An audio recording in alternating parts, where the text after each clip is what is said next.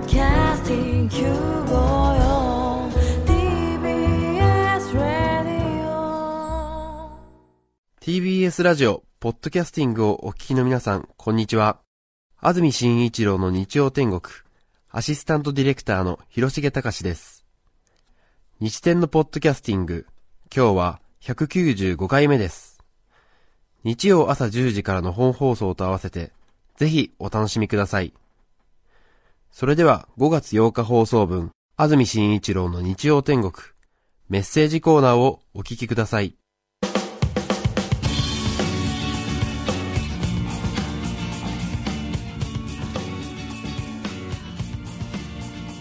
さて今日は5月の第2日曜ということで母の日でもありますけれども、はい、メッセージテーマは母の恥ずかしい話ということで皆さんからのメッセージをお待ちしています伊勢崎市の健太さん男性の方からいただきました。ありがとうございます。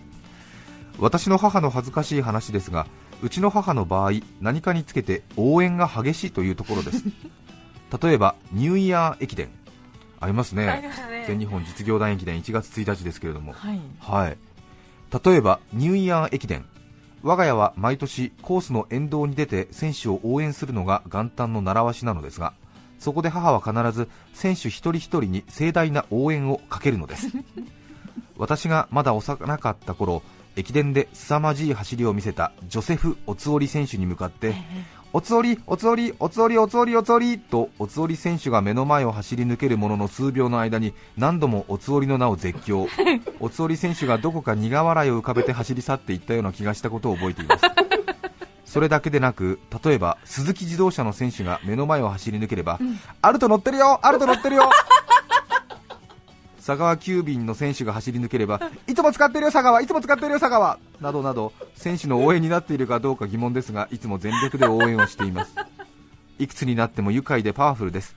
小さい頃は恥ずかしいと思った母の応援も今では私もこんな風に年を取りたいと思うようになりました、これからも愉快パワフルでいてほしいと願う母の日であります。へ伊勢崎市の健太さん。面白い。いいですね。鈴木自動車。あれと乗ってるよ、ね 聞こえるでしょうね選手も。聞こえると思いますよ、ねえちょっと。ええ。ねえ鈴木自動車、ねえ鈴木強いですよね、駅伝ね、はあ、いいですね、アルト乗ってるよ、アルトちょっとね、ちょっと分かりやすいかなという感じしますけれども ね、いいですね。川口市のおかずバナナさん43歳男性の方ありがとうございます。ありがとうございます。私の80歳になる母はとにかく適当なコメントの宝庫でほとんど考えなしで喋るため人に聞かれたら恥ずかしいなと思うことが多々あります。去年の末頃 NHK の天気予報を見ていて、えー、ちょっと12月だっていうのに今日30度まで上がるんだって。異常だよ。と言ったのでよくよく画面を見たら世界の天気メキシコでした。ほんの少し考えればわかることだと思うのですがどうやら情報が脳に到達する前に喋り出してしまうようです。確かにね12月で30度ってありえないですからね。ちょっと考えればわかるんですけども。口が言っちゃう口が先に出ちゃうんでしょうね世界の天気メキシコ。そうか。世界の天気メキシコパッと見せられたらでも確かにあれですよね。くびれてるあたりだからなんとなく日本列島の どこかっていう気持ちになるんでしょうかね。そうか。え表じゃったんじゃないのかな？あ表ですか。どうでしょうね。あーそうですね。えー。確かに。あそうですか。面白いですね。面白い、ええ桶川市のルーさん41歳女性の方、ありがとうございます。ありがとうございますいつもなら下着やパジャマを洗濯後脱衣室に置いておくんですが、い。天気が悪く室内干しをしていたある日のことです。お風呂に入ろうと脱衣所にいた母が黒の毛糸のパンツ一丁姿で片腕で胸を隠しもう一方の片腕でお相撲さんが懸賞金を受け取る時のあの手の動きでどうもどうもどうもと下着とパジャマを取りに来て今を通過しました。はいはいはい。ふくよかな母その姿はまさに長州小力でした。大爆笑でこちらが「よ小力」と声をかけるとダチョウ倶楽部の「やー」のポーズをしてくれました。こんなに面白いのに誰にも見せられないのが残念です。残念。かわいい。かわいいですね、はい。千葉市中央区また大学生35歳女性の方ありがとうございます。ありがとうございます。母の恥ずかしい話、はいうちの母は小中高とソフトボール部に所属し子供を育てながらママさんソフトボールをやるという筋金入りのソフトボール好きでした。わあすごいですね。私もそんな母を見て育ったのでソフトボール部に入り連日練習に励んでいました。初めての試合の日朝起きると朝ごはんとは思えないようなメニューが並んでいました。はい。納豆とんかつなぜか鶏肉の代わりにお餅が入った茶碗蒸し山盛りのご飯とリアルゴールドそして私よりはるかに緊張感にあふれ気合十分の顔の母。私がご飯を食べ始めると母は私のすぐそばでストレッチを始めました。は私がご飯を食べる様子をちらちらと横目で見ながら私が納豆を口にすると大豆は畑のお肉です。そして粘りが出るように。茶碗蒸しを口にすると力がつく力持ちです次の展開はなんとなく分かりましたがしぶしぶとんかつを口にすると、はいはい。そして今日は試合に勝つです。ご飯がなくなるまでその繰り返し。この儀式は私がソフトボール部を卒業するまで毎回続きました、とても恥ずかしかったですが今となっては朝早くから豪勢な食事を作ってくれた母に感謝です、はい。へえ自分の試合じゃないのにってことですよね。そうですね、うん。もうソフトボールだから、うーん、はい。とにかく気合が入るんでしょうね、きっとね。いいですね。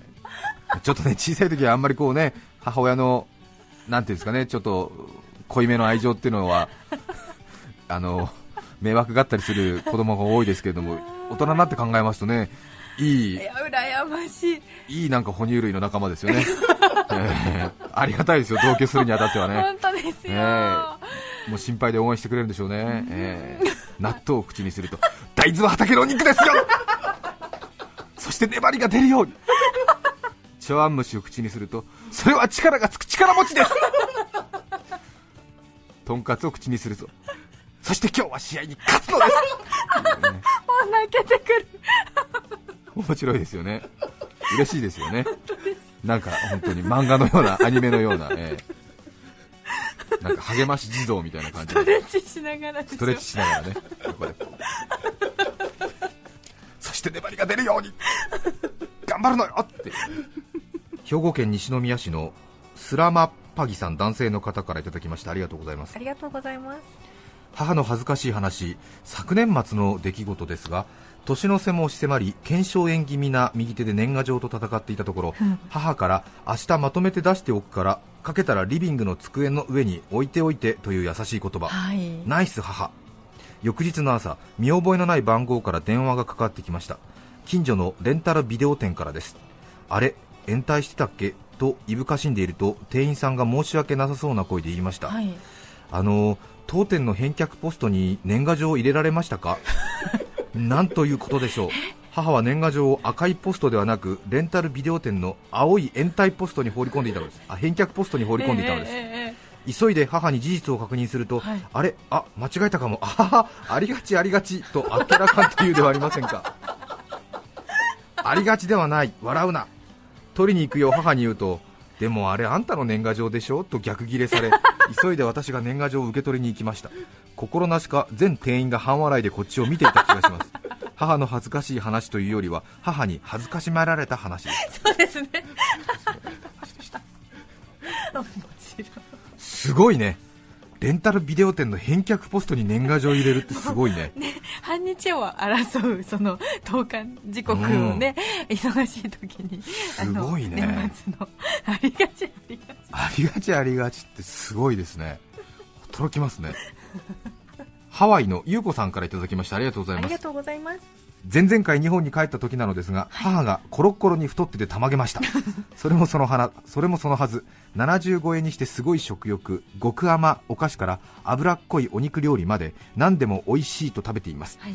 太りすぎを注意すると母曰くどんなに食べても体脂肪が23%で体内年齢50歳なのよ。年取ると体重が増えても脂肪がつかないのね。と。え？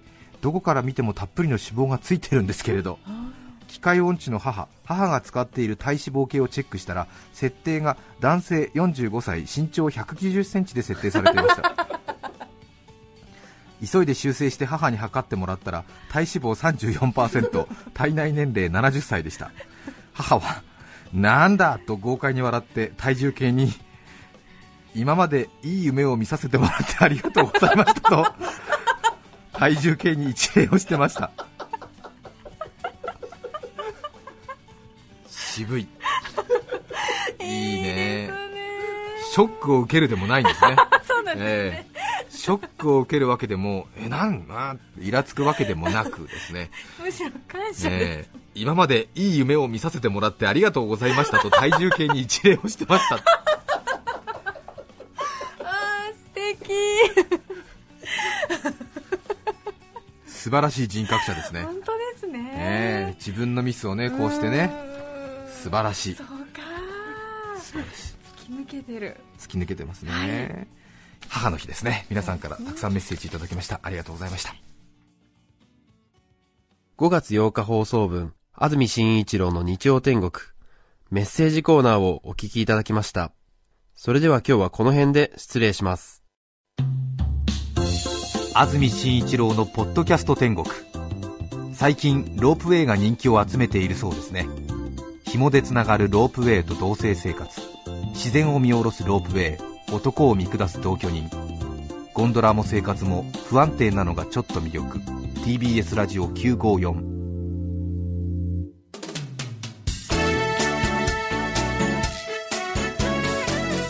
さて、来週5月15日の安住紳一郎の日曜天国。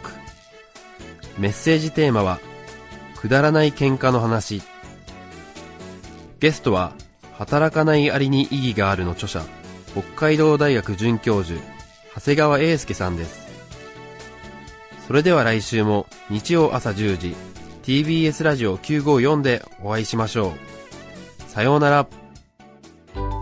安住紳一郎の「ポッドキャスト天国」これはあくまで試供品皆まで語れぬポッドキャストぜひ本放送を聞きなされ TBS ラジオ954